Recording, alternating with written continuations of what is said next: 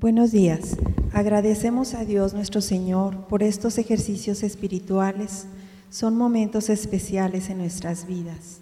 A la agrupación de esposas cristianas por permitirnos tener estos encuentros con Dios y especialmente al sacerdote Rodolfo Pachicano por compartirnos tanto que será de mucho provecho en nuestras vidas. Pedimos por él para que el Señor lo siga bendiciendo. Gracias. En el nombre del Padre y del Hijo y del Espíritu Santo, la gracia y la paz de parte de Dios nuestro Padre y de Jesucristo el Señor estén con todos ustedes. En este día, mis hermanas, mis hermanos, vamos a pedirle al Señor que en esta quinta enseñanza podamos reconocer que seguimos a Jesús, pero por el camino de la Santísima Virgen María. Creo que no hay mejor aplicación de la enseñanza del Evangelio que la persona de la Santísima Virgen. Ella es, por decir así, con términos contrarios, la mejor síntesis de la obra de salvación es discípula del Señor, la primera en seguirlo y seguirlo con una fidelidad tal que le implicó toda la vida. Pero al mismo tiempo que es discípula, es maestra. Si nosotros podemos contemplar los distintos momentos en que ella nos va dirigiendo su palabra, hay siete palabras de la Virgen que están en el Evangelio y que nos muestran lo que hay en su corazón. Ella es virgen perpetuamente, pero es madre. Otra aparente contradicción, pero que son expresiones en las que vemos cómo Dios ha realmente creado un proyecto nuevo, un proyecto diferente. La elige para ser la madre y ella voluntariamente había elegido ese camino y sin embargo el Señor le pide ser madre y le concede los dos regalos. Es al mismo tiempo, podríamos decir, una esclava del Señor, porque ella misma lo expresa así, he aquí la esclava del Señor, hágase en mí según tu palabra. Sin embargo, es la reina de todo lo creado la reina de los apóstoles. Y muchas cosas podíamos decir así para complementar que las mismas palabras que se dicen de su Hijo, que es signo de contradicción, se dan también en Nuestra Señora, en nuestra Madre Santísima.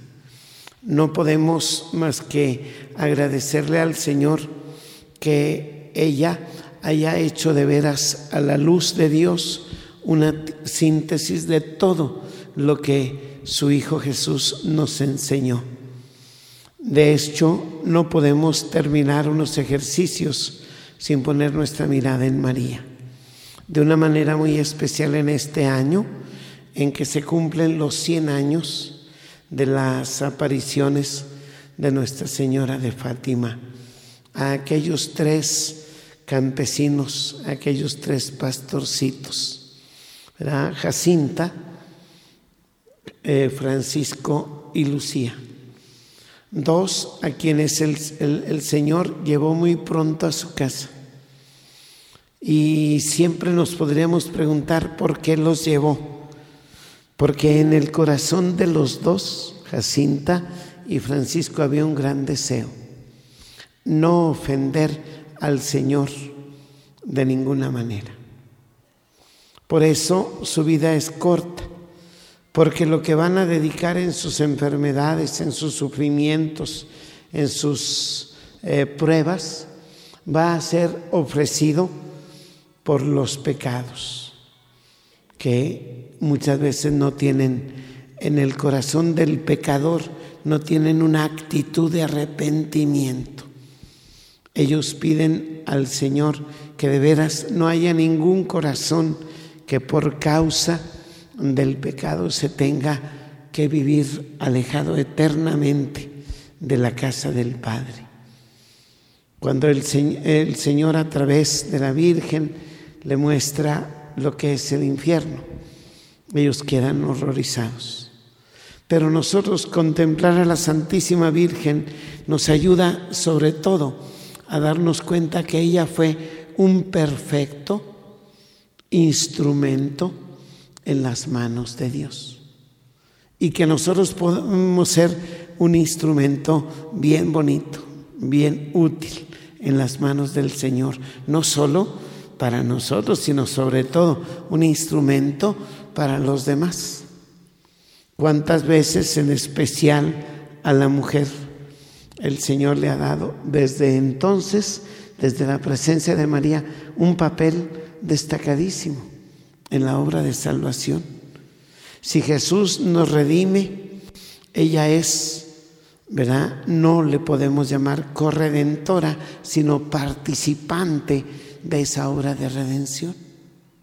Si Jesús es el único maestro, la Santísima Virgen participa de ser primero discípula y luego ser maestra, porque ella le tocó configurar, darle forma al corazón de su Hijo Jesús durante los años de la vida en Nazaret. Esos son los más hermosos que ustedes han pasado, las que son mamás, de ir dándole forma al corazón de sus hijos y muchas veces también darle forma al corazón del marido. Me decía alguna vez una señora, tengo tres hijos, pero más bien póngale cuatro, porque a veces más niño que nadie es el marido. Quiere decir que es dócil, que es capaz de veras de dejarse conducir por ustedes. ¿Y cuántas personas más estarán bajo su oportunidad de conceder grandes bendiciones. Si las nueras y los yernos les dejan, también con los nietos van a configurar ustedes ese corazón. Si no les dejan, hay que aguantarse y mantenerse a distancia prudente. Hoy nos encomendamos a María para que ella nos ayude de veras a acercarnos a su Hijo.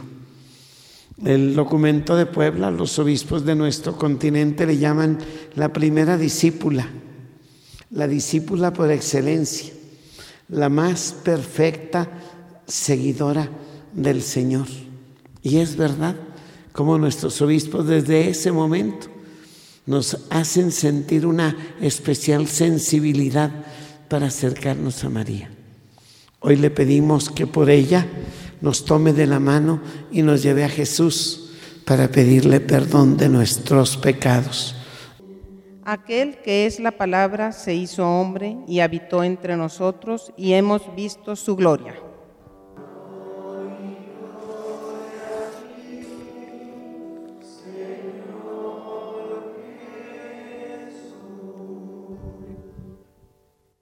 El Señor esté con todos ustedes. Proclamación del Santo Evangelio según San Lucas. En aquel tiempo el ángel Gabriel fue enviado por Dios a una ciudad de Galilea llamada Nazaret, a una virgen desposada con un varón de la estirpe de David llamado José. La virgen se llamaba María. Entró el ángel a donde ella estaba y le dijo, alégrate llena de gracia, el Señor está contigo. Al oír estas palabras, ella se preocupó mucho y se preguntaba qué querría decir semejante saludo. El ángel le dijo, no temas, María, porque has hallado gracia ante Dios. Vas a concebir y a dar a luz un hijo y le pondrás por nombre Jesús. Él será grande y será llamado Hijo del Altísimo. El Señor Dios le dará el trono de David, su padre, y él reinará sobre la casa de Jacob por los siglos, y su reinado no tendrá fin. María le dijo entonces al ángel, ¿cómo podrá ser esto, puesto que yo permanezco virgen? El ángel le contestó, el Espíritu Santo descenderá sobre ti y el poder del Altísimo te cubrirá con su sombra. Por eso el santo que va a nacer de ti será llamado Hijo de Dios. Ahí tienes a tu parienta Isabel, que a pesar de su vejez ha concebido un hijo y ya va en el sexto mes, la que llamaban estéril, porque no hay nada imposible para Dios. María contestó, yo soy la esclava del Señor, cúmplase en mí lo que me has dicho. Y el ángel se retiró de su presencia. Hermanos, hermanas, esta es palabra del Señor. Pueden sentarse. Cada vez, mis hermanos, que nosotros nos acercamos a Jesús, podemos contemplar tantos rasgos suyos. Creo que si nosotros nos pusiéramos a pensar cuál es la imagen de Jesús que más nos agrada, qué momento de su vida. Encontraríamos una variedad de tonalidades de acuerdo al corazón, al espíritu, al alma de cada uno de nosotros. Hay quien podía, y yo durante muchos años siendo niño, me encantaba contemplar a Jesús como niño. El misterio de la encarnación la fiesta de la Navidad, la celebración de su nacimiento, a mí me conmovía. Yo decía, ¿cómo es posible que Dios, siendo lo que es, sea como yo? Al menos así era lo que yo pensaba. ¿Verdad? Es niño, seguramente es inquieto, seguramente es travieso, seguramente gusta de la fiesta y el regalo y todo lo que eso implicaba, una fiesta de Navidad. Pero cuántas otras experiencias de la persona de Jesús nos llaman la atención. A mí ya adulto me llama mucho la atención de Jesús como maestro. Quizás porque en parte la vocación del discípulo es un día llegar a ser como su maestro y después volverse maestro también. Pero también porque a mí me llama la atención que es uno de los títulos que los demás reciben con alegría. Digo que dicen y Jesús recibe con alegría. Cuando le llaman hijo de Dios o le preguntan si es el Mesías, etcétera, él siempre saca la vuelta porque eso solamente, como le dice a Pedro, te lo ha revelado mi Padre que está en el cielo. Cada uno tiene que recibir esa revelación. Pero cuando le llaman maestro, no discute el ser maestro, discute el ser maestro bueno, como le llama el joven rico. Porque Jesús se acerca a nosotros como maestro y se vuelve diferente de la Santísima Virgen, ¿qué nos llama la atención? ¿Cuál es el momento? ¿Qué escena del Evangelio nos hace sentir de verdad lo grandioso de su vida? Porque si ustedes quisieran también en una combinación ver otra síntesis de María, diríamos, ella es discípula y maestra, pero a través del silencio y la palabra.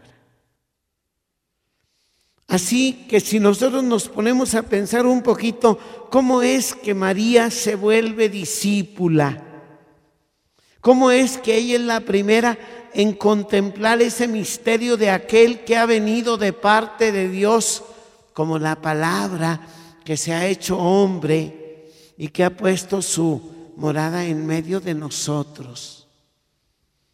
¿Cuántas veces siendo niño Jesús ella se quedaría admirada de las palabras que decía o de las actitudes que tomaba. Quiero pensar, por ejemplo, cómo lecciones así muy claritas que María aprendió como discípula de Jesús a la edad de los 12 años. La Virgen, cuando se dan cuenta José y ella que se ha quedado en la ciudad. Va y como que le reclama, como que le regaña un poco, ¿verdad? Pero con una ternura y con una timidez extraordinarias. Hijo, ¿por qué nos has hecho esto? Mira que tu padre y yo, llenos de angustia, te andábamos buscando. Y aquí viene lo fabuloso. Dice Jesús, ¿por qué me buscaban? Y aquí tenemos la primera enseñanza, porque esa enseñanza es precisamente de donde parte nuestra experiencia, mis hermanas y hermanos, de creer en Jesús. Si tú no tienes un espíritu de búsqueda, no tienes un corazón inquieto, no estás buscando siempre una respuesta, ya perdiste al Señor de vista. Ya no es Él tu centro. Por eso, y nos lo relata Mateo en aquel relato de los santos reyes, que algunos sacerdotes dicen es más fantasía que realidad. Le digo, si con ese relato que es fantasía nos dejan tantas exigencias, imagínense si fuera realidad, ¿verdad? Porque a veces decimos cosas sin tener un cimiento suficiente. Aquellos hombres venían buscando. ¿Qué buscaban? Una estrella que los estaba guiando y que se les perdió. María cuando oh, eh, recibe esa primera lección, ¿por qué me buscaban? ¿Cuántas cosas podía haberle respondido la Virgen? Porque te necesitamos. Porque sin ti nuestra vida está vacía. Porque si tú no estás con nosotros, estamos llenos de angustia y de tristeza. Porque tú eres la razón de nuestra vida, etcétera. La primera lección, sígueme buscando. ¿Verdad? Porque es, es el camino del hombre, del ser humano. Segundo, que no sabían que debo ocuparme de las cosas de mi Padre. Es decir, Jesús le enseña a María y a José que lo más importante es Dios y su voluntad, Dios y su proyecto. El mismo Jesús, siendo el Hijo de Dios, no pone su mirada en sí mismo, sino en su Padre. Por eso les dirá a los apóstoles, cuando ellos lo interrogan eh, o le dicen después del encuentro con la samaritana, mientras ella va a traerle a Jesús todos los de la ciudad, le dicen, eh, maestro, ¿no quieres comer algo? Ellos se habían ido a traer provisiones al pueblo y entonces Jesús dice, yo tengo otro alimento que ustedes todavía no conocen. Y mi alimento es hacer la voluntad de mi Padre que me envió. Cuando a los 12 años le dice que no sabían que debo ocuparme de las cosas de mi Padre, ¿verdad? Le está enseñando a María y a José que la única fuente de paz, de alegría y de felicidad en el corazón del hombre se encuentra en estar con Dios, en tener a Dios en nuestro interior, en nuestro corazón, y que se desborde desde allí. Tercera lección que les da en esa ocasión a la edad de los 12 años. Bajó con ellos a Nazaret y estaba sometido a su autoridad. Jesús obedecía. No es verdad que nuestros hijos o nuestros eh, chamacos en la adolescencia se vuelven alérgicos a obedecer. Ay, si lo dice la mamá. Ay, ya cállate. ¿No es cierto? ¿Verdad? Y si le dice la mamá, ya córtate esas greñas y mira qué mal te ves, no sabes si es él o ella, si vas o vienes. Déjame hacer mi vida, ya no me hostigues. Pero si la muchachita que le cae bien en la escuela le dice, te veías mejor con el pelo corto.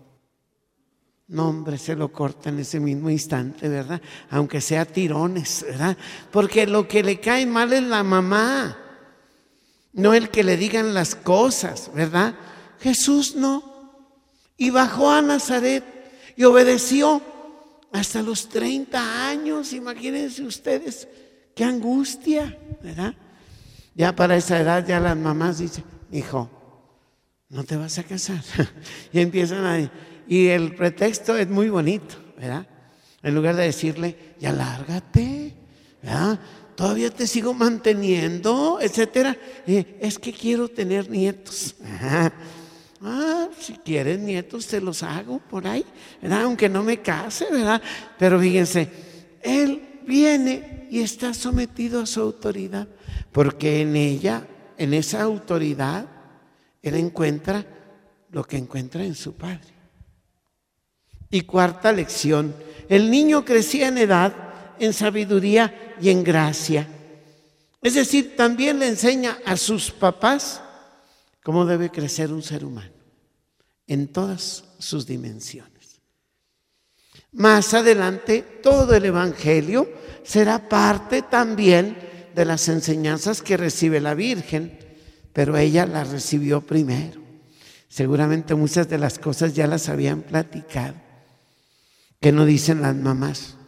Pues son mis hijos y ellos no guardan ningún secreto para mí. Aunque no me digan nada, yo sé lo que están pensando. Yo sé lo que están viviendo.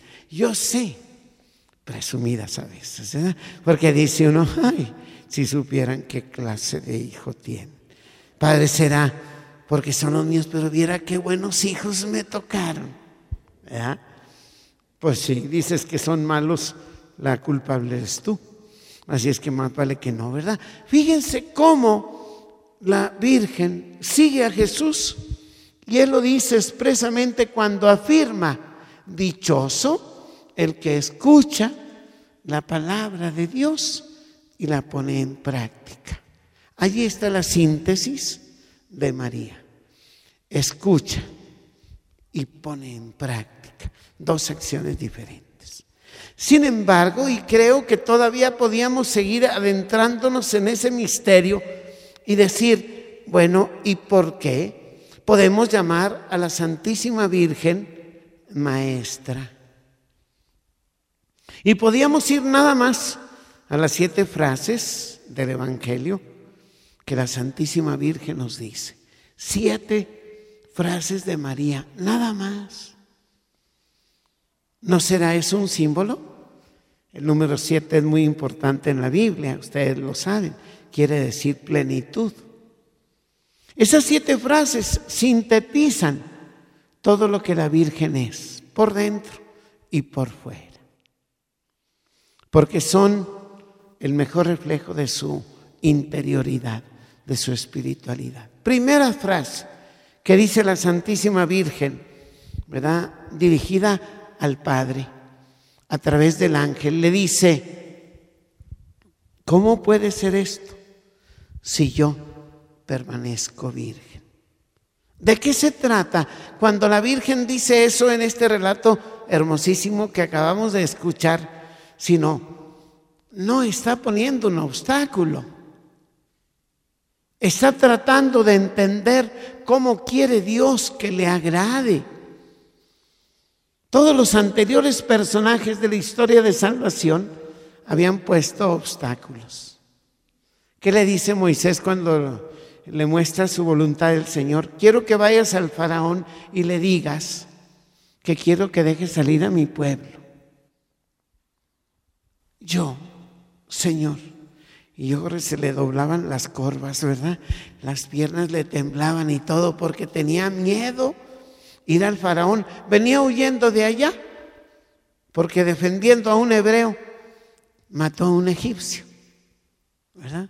Y se vino a refugiar acá en el desierto y ahí, pues le gustó una chamacona, ¿no? Un día. Y va y le dice a su suegro, oye, suegro, me das a tu hija para matrimonio. ¿Y qué dice el suegro? Sí, ¿cómo no? Cuídame siete años las chivas. ¿verdad? Y cuando termines, vienes.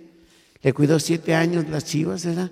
Y dice, pero la mayor todavía no se casa, si es que te regalo a la mayor, no a la segunda.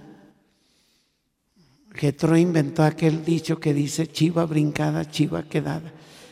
¿Ah? Entonces, ha de haber dicho, este, no, ¿cómo se va a ir la segunda sin que se case la primera? No, yo quiero la segunda, bueno, otros siete años. Y le cuidó 14 años las chivas para tener a su mujer. ¿A ustedes qué? ¿Cuánto eh, pagaron por ustedes? No, padre, yo me brinqué las trancas, dicen algunas, ¿verdad? Fíjense, ¿cómo eh, él dice, soy tartamudo? No te preocupes. Tú le hablarás a tu hermano Aarón en abonos, así como hablas, ¿verdad? En pedacitos. Y él le dirá al faraón lo que yo quiero que tú le digas, ¿verdad? Y decía Isaías, soy un hombre de labios impuros. Ah, sí. Y voló un, serafín y cogió una brasa encendida y se la puso en la boca. Ándale, querías purificarte, ya estás purificado. ¿Y qué decía Jeremías? Soy un muchacho. No te preocupes, lo que yo te mande dirás, a donde yo te envíe irás. O sea, ellos ponen pretextos, María no. María quiere entender cómo. No creo que haya entendido la mera verdad. Con ser la Virgen, para mí que es mucho presumir decir que entendió todo lo que pasó esa mañana, ¿verdad? Pero fíjense, ella se somete. Primera palabra dirigida a Dios. ¿Cómo puede ser esto si yo permanezco virgen? Segunda, dirigida a Dios Padre también. He aquí la esclava del Señor. Hágase en mí según tu palabra. O sea, la segunda palabra y en cada una nos va dejando una lección la Santísima Virgen. ¿Quieres ser feliz? Ponte como siervo de Dios. Hazte su servidor, hazte su esclavo y verás que dejarás de depender de ti mismo y de todas tus ignorancias que tienes. ¿verdad? Porque si haces las cosas como tú quieres, ya te fregaste. ¿A dónde te vas a ir a dar? Tercera palabra dirigida a Dios Padre, también engrandece mi alma al Señor. Se alegra mi espíritu en Dios mi Salvador, porque ha mirado la humillación de su esclavo. Me llamarán bienaventurada todas las generaciones, porque el Señor ha hecho maravillas, etcétera. Ese día sí, parece que la Virgen, que era muy discreta, ese día se le soltó la lengua, pero para alabar a Dios no para echarle a los demás, ¿verdad? Tres palabras a Dios que indican tres actitudes que hemos de tener ante Él. Confiar plenamente, servir en plenitud y alabar. Las otras tres palabras se las dirige a Jesús. Hijo, ¿por qué nos has hecho esto?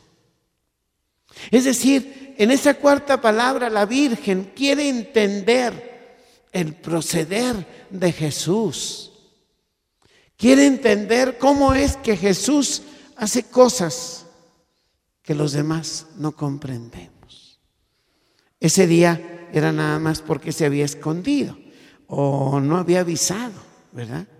Pero un día le preguntará, ¿y por qué quieres subir a la cruz, hijo? Ni Pedro lo entendía. ¿Se acuerdan que cuando le dice, vamos a la ciudad? el Hijo del Hombre va a ser despreciado, etc. Y empieza a decir tantas cosas. Y Pedro lo toma aparte y le dice, no, Señor, también que íbamos casi tres años de estar contigo y todo va bien para que nos salgas con la novedad de que te mueres, ¿verdad? Y que también nosotros nos vamos a morir porque dijo, dispersarán, herirán al pastor y se dispersarán las ovejas. Pues si a mí me van a hacer eso ustedes, con cuánta mayor razón. Y le dice, no, Señor, no hagas eso. ¿Y qué le dice? Apártate de mí, Satanás. O sea, la Virgen, con las expresiones, ¿por qué nos has hecho esto? Está preguntándole, ¿por qué todo lo que tú haces, hijo mío? ¿Alguna vez le han preguntado a Jesús por qué ha permitido eso? Algunas veces le han reclamado.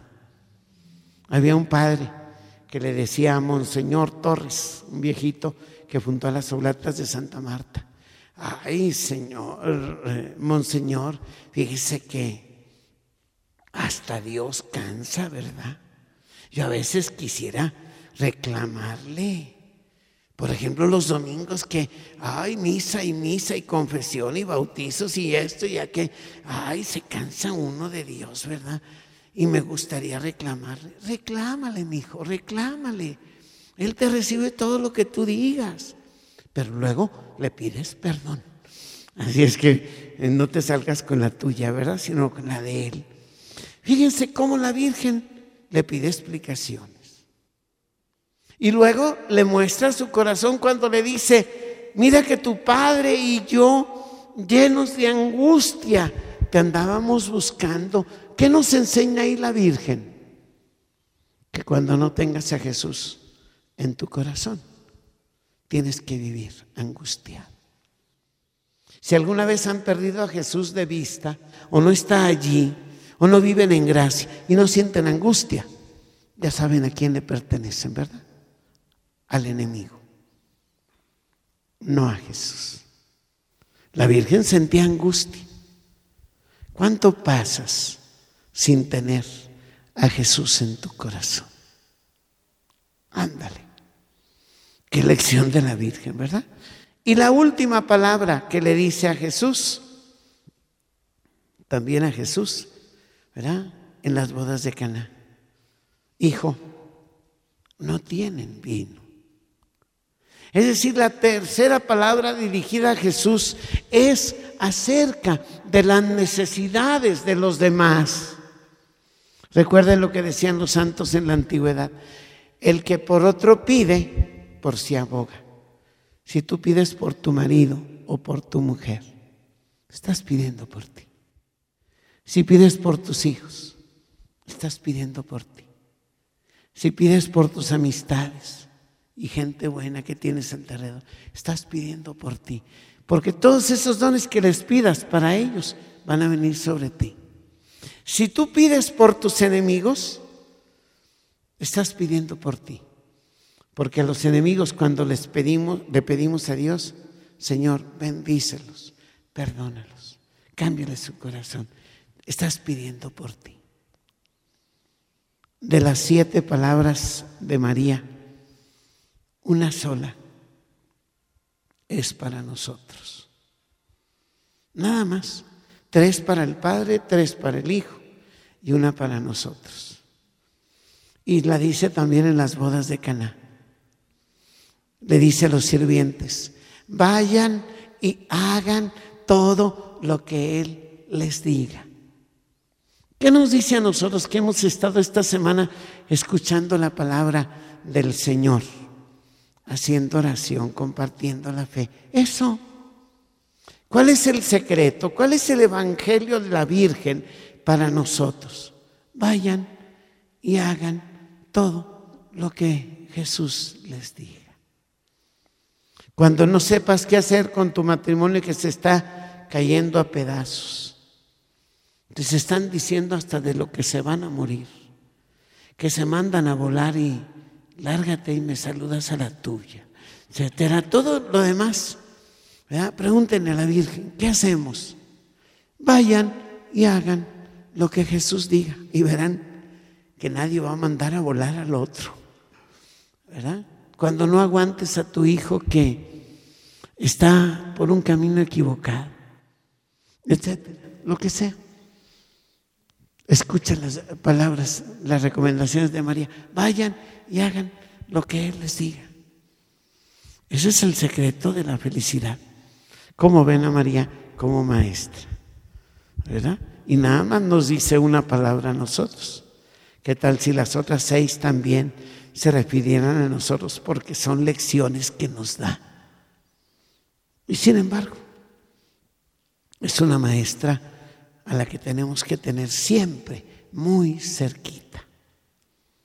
Había un joven religioso que cada día al atardecer, ¿verdad? Iba él y le gustaba mucho contemplar a la Santísima Virgen en la advocación de Nuestra Señora de los Dolores, esa imagen que tiene siete espadas en su corazón, la Santísima Virgen grabadas. ¿eh? Y siempre él meditaba sobre los dolores que significaban aquellos eh, puñales, aquellas espadas que tenían atravesada en su corazón la Virgen. Sí, yo sé que el primer dolor, la primera ah, espada que te atraviesa es cuando nadie te abrió la puerta para que naciera tu hijo y tuvo que nacer en un lugar despoblado, en las afueras de Belén. Y la segunda, cuando supiste que Herodes quería matar a tu hijo. Y la tercera, y empieza a meditar el muchacho aquel, ¿verdad? Pero era tan lleno de amor con la Virgen que le decía, ¿cómo puedo yo compartir ese dolor? Y la Virgen no le respondía nada. Un día el muchacho aquel, el religioso, cometió un pecado grave. ¿Ah? Y aquella noche fue remordimientos y todo lo demás. Pero dijo, ay, ¿cómo le haré para quitarme este pecado? Aquel día, ya cuando llega la hora de ir a ver a la Virgen, llegó y lo primero que se da cuenta, y contó varias veces, no eran siete espadas las que tenía la Virgen, sino ocho. Y le dice, señora, ¿no tenía siempre siete puñales, siete espadas clavadas en tu corazón? Y ese día la Virgen sí le contestó, la octava, me la enterraste tú ayer que cometiste ese pecado grave. ¿Y cómo puedo hacer para quitarla de allí? Una verdadera conversión, un arrepentimiento total y sincero, una confesión. Y verás cómo mi hijo vendrá para quitarme esa espada que tengo clavada por tu causa.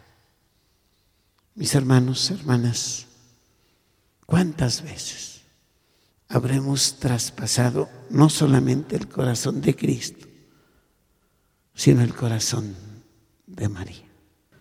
En estos momentos permanecemos así, eh, un momento para empezar a orar por ustedes para que el Señor nos conceda salud física y espiritual. Recordemos que cuando pedimos la salud puede ser para nosotros o para alguna otra persona que esté enferma, aunque no esté aquí. Un familiar, un amigo, un conocido que han traído en la mente por su situación de dolor o de sufrimiento. Y que el Señor cuando nos concede sus dones, pues no tiene límite Bonita la expresión que le dice el ángel a la Santísima Virgen en el Evangelio de hoy, cuando le dice, porque para Dios no hay nada imposible. Seguramente tengamos algún familiar o amigo que esté enfermo, pero que además pudiera estar un poquito alejado de Dios. Pero también pidámosle ese regalo que el corazón de esa persona querida se acerque más y más al Señor. ¿Se acuerdan el relato del paralítico llevado por cuatro y que se sacan, bajan por el techo, quitando las tejas del techo, ahí en Cafarnaúm, en la casa de Pedro?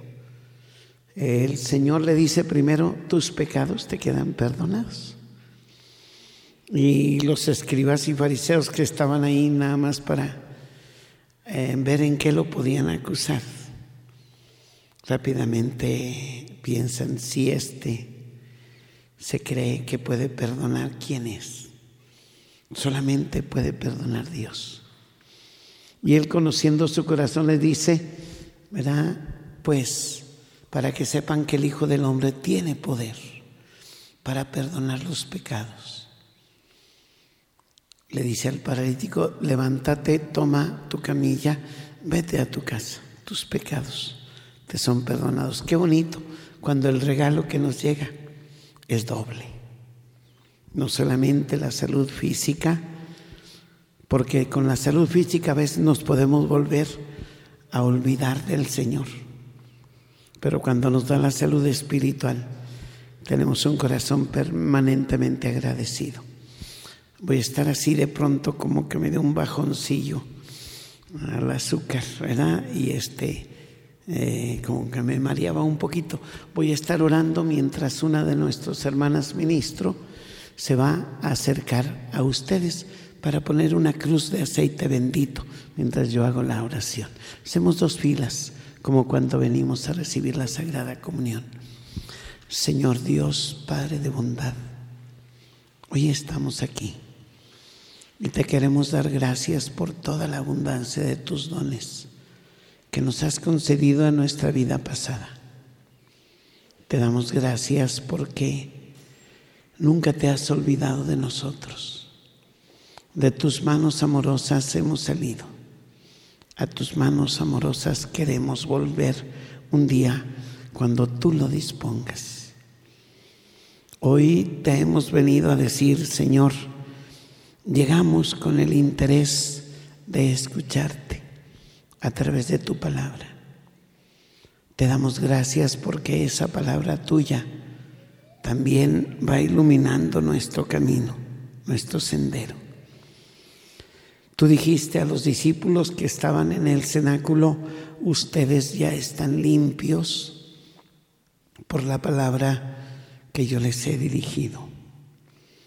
Gracias Señor porque tu palabra es como el agua que va limpiando nuestro corazón, que va purificando nuestra vida. Parece como si fuera de una fuente inagotable que esa palabra tuya nos vaya llegando poco a poco a nuestro corazón, a nuestra vida. Te damos gracias también porque tu palabra es luz que ilumina nuestro camino, que guía nuestros pasos. Te damos gracias, Señor, porque esa palabra tuya es como aceite que fortalece, que da vida nueva, que nos unge, que nos consagra para ti. Te damos gracias, Señor, porque en estos momentos, en estos días, hemos podido hablar contigo a través de nuestras sencillas palabras, las palabras de todos los días. Te damos gracias, Señor, porque te hemos podido poner nuestras preocupaciones, nuestras tristezas, nuestras angustias en tus manos. Y cuando nosotros ponemos todo eso que es contrariedad, que es obstáculo, en tus manos, todo se vuelve bendición. Hoy te decimos gracias también porque a nuestro lado hemos tenido personas, algunas que conocemos, algunas que no conocemos.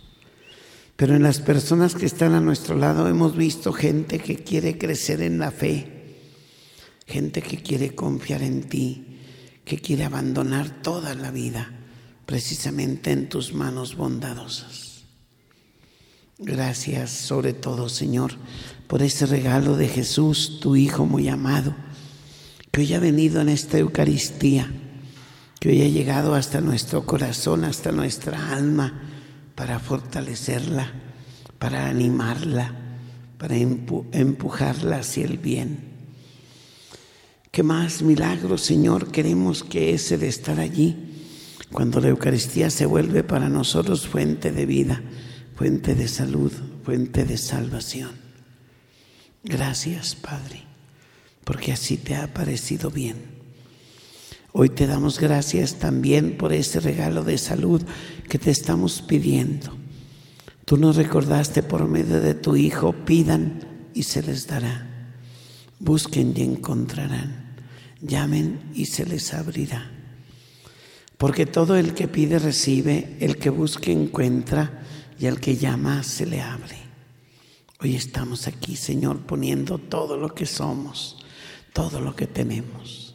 También nuestras faltas, nuestros pecados, nuestras limitaciones, queremos ponerlas junto a tu corazón para que tú las arrojes, Señor, al abismo para que tú las tires y nunca más vuelvas a acordarte de esos pecados de los que con sinceridad nos hemos arrepentido. Haz que quien ha querido empezar a caminar en la gracia, en una nueva etapa, nunca se desaliente, nunca se preocupe de estar eh, en ese esfuerzo, aunque tenga que costarnos muchas veces grandes sacrificios, grandes esfuerzos. A veces nos hemos hecho, Señor, de hábitos que nos impiden estar contigo. Hoy queremos tener la fe, Señor, de aquellos leprosos que desde lejos te gritaban, Jesús de Nazaret, ten compasión de nosotros. Jesús de Nazaret, si quieres puedes curarnos. Y tú con la confianza que tenías en tu Padre, dijiste, vayan, preséntense a los sacerdotes y mientras fueron, fueron curados. Que mientras nos acercamos a ti, Señor, a través de este aceite bendito, que nos recuerda el mismo lugar donde tú fuiste ungido, tu Hijo Jesús, en el momento de su muerte para ser depositado en el sepulcro, y del mismo aceite que escurre de la imagen de ese santo tuyo, de estos últimos tiempos en la iglesia pueda servirnos, Señor, como una señal de tu amor, de tu ternura, de tu cercanía, de tu presencia, de tu gracia, de tu bondad. Hoy, Señor, queremos estar contigo. Hoy queremos decirte, no nos aparte nunca de tu corazón. Bendícenos, Señor. Llénanos de tu gracia y de tu bondad. Hoy queremos tener la misma fe de María aquella con la que dijo, he aquí la esclava del Señor, hágase en mí según tu palabra. Y tú sabes, Señor, que su vida fue una vida caminando en la fe. ¿Quién como ella para creer en tus palabras? Que era verdad aquel anuncio que el ángel Gabriel venía a decirte. No tengas miedo, María, has hallado gracia delante del Señor vas a concebir y a dar a luz un hijo. Le pondrás por nombre Jesús, porque Él salvará a su pueblo de sus pecados. Y tú le creíste al Padre María, Madre, Maestra, Reina, Señora. Queremos decirte, ayúdanos a creer como tú. Ayúdanos a creer sin desconfianza.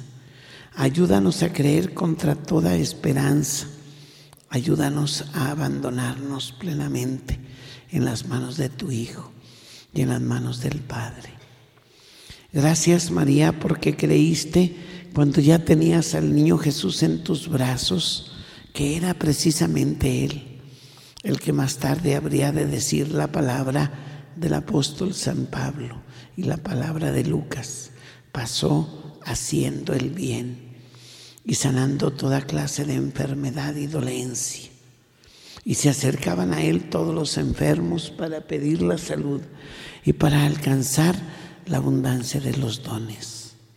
Gracias María, porque tú creíste que en ese niño pequeñito y frágil y débil que tenías en tus manos estaba el mismo Hijo de Dios. Gracias María por tu angustia que sentiste cuando la habías perdido, aunque fuera por unos días. Sin embargo, nos muestras que no podemos tener nunca lejos de nosotros a ese Jesús que es todo para nuestra vida de cada día. Gracias porque durante la vida pública, cuando lo buscabas para ver lo que Él necesitaba, encontraba siempre elogios en los labios de Jesús, pero refiriéndose también a los que son tuyos. Gracias porque desde la cruz pudiste decir eh, simplemente aceptar aquella voluntad de tu hijo. Mujer, ahí tienes a tu hijo. Hijo, ahí tienes a tu madre. Y tú te fuiste dócilmente a vivir con Juan, el discípulo amado. Si Jesús físicamente ya no podía estar allí, tú sí podías estar acompañándole. Cuando nos falte Jesús, que no nos faltes tú, Santísima Virgen María, para que estemos de veras siempre fortalecidos en el amor, en la gracia, en la amistad, en la esperanza, en la alegría. Hoy te quiero decir, gracias Padre, nuevamente a ti Señor, porque estás respondiendo conforme a la fe de cada una de estas hermanas, de cada uno de estos hermanos que vienen hasta ti, con una señal tan sencilla, pero sabemos que eres tú, Señor, el que nos está sanando, que eres tú el que nos va a dar esa alegría de vernos otra vez ocupando nuestro mismo lugar en la comunidad de los fieles, en la casa, en el grupo apostólico, en el apostolado que realizamos. Cuando nosotros tenemos, Señor, una actividad apostólica, te queremos decir, te consagramos, Padre, a esas personas a las que vamos a llegar en tu nombre, para que tú abras los corazones, para que tú les des docilidad, no a nosotros, sino a tu palabra, a tu obra de salvación. Y sin embargo, Señor, Tú has querido valernos de, valerte de nosotros, haz que seamos instrumentos de bendición, instrumentos de gracia, de bondad para ti y para tantas personas. Para ti, porque te alabamos y te bendecimos, porque te glorificamos y te damos, Señor, ese lugar que tú te mereces en nuestro corazón. Para los demás, porque a través de nuestras manos, de nuestra palabra, de nuestros sentimientos, de nuestras actitudes, de nuestro corazón. Ellos pueden sentir que no están solos, que tú los acompañas, que tú los guías, que tú los llevas siempre, Señor, por ese buen camino que has pensado para cada uno de nosotros. Hoy te decimos gracias por aquellos corazones que estás sanando por aquellos pecados que nosotros hemos cometido y de los que ahora con sinceridad queremos que tú los arranques desde la raíz. Que ninguno de nosotros diga, yo soy así, así crecí, así voy a seguir siendo. Que te digamos, Señor, haz nuevas todas las cosas, como dijiste en el profeta Isaías, ya las estás haciendo, Señor. Yo lo creo que estás haciendo cosas nuevas en nuestro interior, en nuestro espíritu, en nuestra alma. Sánanos, Señor, para que seamos tuyos, solamente tuyos. Pero si es tu voluntad, Señor, también sana físicamente de las enfermedades que nos han hecho preocuparnos durante algún tiempo de ellas. Te encomendamos, Señor, de manera especial a las personas que tienen cáncer y que han sentido que tú ya no les escuchas. De aquellos que tienen cáncer y siguen elevando su oración, Señor, esperando un cambio. Que tienen cáncer, Señor, y que pueden imaginar que su vida se ha limitado, se ha ido más, haciendo más corta, más pequeña. Sabemos que para ti no hay nada imposible. Te pedimos también, Señor, por aquellas personas que tengan problemas de su corazón y que sienten que ese les está consumiendo ese dolor o esa enfermedad. ¿Cuántas veces es más la preocupación, Señor, la que nos acaba que la enfermedad misma? Ayúdanos a acercarnos a ti. Ayúdanos a pedir con seguridad y con confianza que tú estés a nuestro lado, que estés junto a nuestro corazón para que lo sanes también físicamente. Te pedimos, Señor, por aquellas personas que tienen problemas en su sistema nervioso y que se sienten atacados constantemente por el miedo, por la inseguridad, por la falta de valentía y de entrega para seguir adelante en la vida, por los que tienen nerviosismo, Señor, y ya no pueden controlar, por todas aquellas personas que sienten que ha llegado el final de su vida y se sienten deprimidos y tristes y abandonados de ti. No, Señor, que ninguno sienta que tú no estás a su lado. Hoy te damos gracias también, Señor, y te pedimos por aquellas personas que tengan alguna enfermedad en sus riñones, en su hígado, en su páncreas, en su estómago, en cualquier parte de su cuerpo que sea un órgano vital, Señor. Permítele seguir adelante y cumpliendo la misión a la que han sido llamados. Que su dignidad y la grandeza de la vocación que tú les diste les aliente, Señor, para seguir siempre caminando, para volver a ti para estar en tus manos. Gracias, Señor, por aquellas personas que tienen problemas en sus brazos, en sus piernas y que se sienten que ya no pueden más. Ayúdale, Señor, a ser tú la fuente de salud, la fuente de alegría, la fuente de paz. Gracias, Señor. Sabemos que tú siempre nos escuchas, que estás aquí que estás sanando, que estás también animando a que confiados plenamente en lo que tú haces, en lo que tú quieres para nosotros, vamos a sanar en estos días venideros. No permitas que una vez recibido ese regalo, Señor, nos quedemos sin él y no queramos compartirlo con los demás que no se eh, retiren los dones que ya nos diste, Señor, para seguir adelante. Llévanos, Señor, hasta ti. Ya que estemos siempre dispuestos a servirte, a bendecirte, a alabarte. Gloria al Padre y al Hijo y al Espíritu Santo. María, Madre de Gracia, Madre de Misericordia hago la oración y pido al Señor para ustedes la indulgencia plenaria. Recuerden ustedes que esa indulgencia plenaria se nos concede en momentos especiales. Hay 150 momentos, ocasiones en que Dios nos puede conceder la indulgencia plenaria. Cuando ustedes rezan, especialmente en el tiempo de cuaresma, el Via Crucis, de preferencia en el templo, con alguna otra persona, pueden recibir indulgencia plenaria. Cuando hacen una hora de oración ante el Santísimo Sacramento,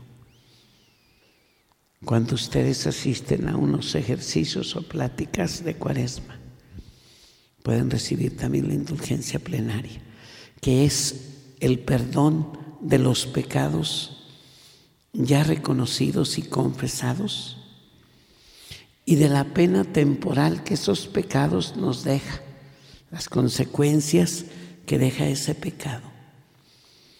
Pero también el perdón de los pecados de la vida pasada que alguna vez sin querer olvidamos y que quedó ahí y que a lo mejor nos han vuelto a venir a la mente podemos ofrecer la indulgencia plenaria por nosotros y por personas difuntas, nada más. No pueden ofrecerla por otra persona que vive, porque la persona que vive tiene posibilidad de aspirar a ese momento de ganar la indulgencia. Si ven a una persona que está alejada de Dios, pídanle para que el Señor les acerque y punto. Si tenemos una imagen de un Cristo un poquito más grande que esta, que me pueda traer. Sí. Entonces, ¿qué condiciones? Asistir a los ejercicios bastan cuatro días. Si alguna persona falta un día no es problema. Segundo, orar por las intenciones del Papa y de la Iglesia y haberse confesado o confesarse, porque todavía tenemos 15 días más para ganar la indulgencia que hoy les ofrecemos. Oremos. El sacramento de tu Hijo que hemos recibido aumente, Señor, nuestras fuerzas para que este misterio de unidad que hemos celebrado nos hace del amor más grande y nos haga en todas partes instrumento de tu paz. Por Cristo nuestro Señor, Dios Padre de bondad y misericordia, que has querido ser para nosotros fuente de vida y de salvación. Te damos gracias por los tiempos especiales de gracia y de conversión que nos ofreces a lo largo del año litúrgico, principalmente en la preparación que hacemos para la celebración de la Pascua del Señor. Te pedimos que perdones todos los pecados de nuestra vida pasada y aquellos que hemos olvidado, aquellas consecuencias de cada pecado que se llama la pena temporal que nos hemos merecido. Sabemos, Señor, que por muchos medios podemos ir quitando esa pena temporal, por la oración, la participación en los sacramentos, las obras de caridad, en especial con los necesitados, las obras de apostolado. Te pedimos que derrames en esta comunidad reunida en tu nombre la bendición papal que el Santo Padre Francisco, en nombre de Pedro, a quien él representa en nuestra iglesia, quiere distribuir por todos aquellos que queremos acercarnos a ti. Y en el nombre de Cristo y de la iglesia, yo les bendigo en el nombre del Padre y del Hijo y del Espíritu Santo. Amén. Vayamos en paz. El Señor es la alegría de nuestros corazones. Porque alguna persona preguntaba, quisiera solo comunicarles, ¿verdad? Eh, próxima semana daré ejercicios espirituales en la iglesia del Padre Nuestro a las 8 de la noche. Pueden entrar matrimonios, toda clase de personas, ¿verdad? A las 8 de la noche, la próxima semana, de lunes a viernes. La siguiente en San Patricio Misionero. La siguiente en Corpus Christi de Jardines Coloniales la siguiente en el Espíritu Santo. Y para que no me reclamen en mi propia parroquia, la quinta semana estaré en la Aurora, el Sagrado Corazón de la Aurora. Ya mis laicos empezaron esta semana a dar por los barrios, las comunidades y van a seguir eh, cuatro semanas más dando ellos, pero yo también daré allí, ¿verdad? Este, mm, así es que para que pasen la voz para los demás. Ustedes ya los tomaron y más o menos son las mismas pláticas durante este periodo porque así nos dispone la diócesis, ¿verdad? También les quiero decir que este año seguramente visitemos ahí por el mes de septiembre eh, de Iría, Fátima, en Portugal, con motivo de los 100 años. Así es que les aseguro que los encomendaremos al Señor. ¿verdad? Estaremos en, visitando algunos santuarios marianos y lugares eucarísticos en, en Portugal, en España, en Francia y en Italia. Y los encomendaremos al Señor. Una súplica, recen mucho por mí para que siga sirviendo al Señor. Soy feliz de servirlo pero entre más oren, más fácilmente podemos seguir adelante. Que Dios les bendiga.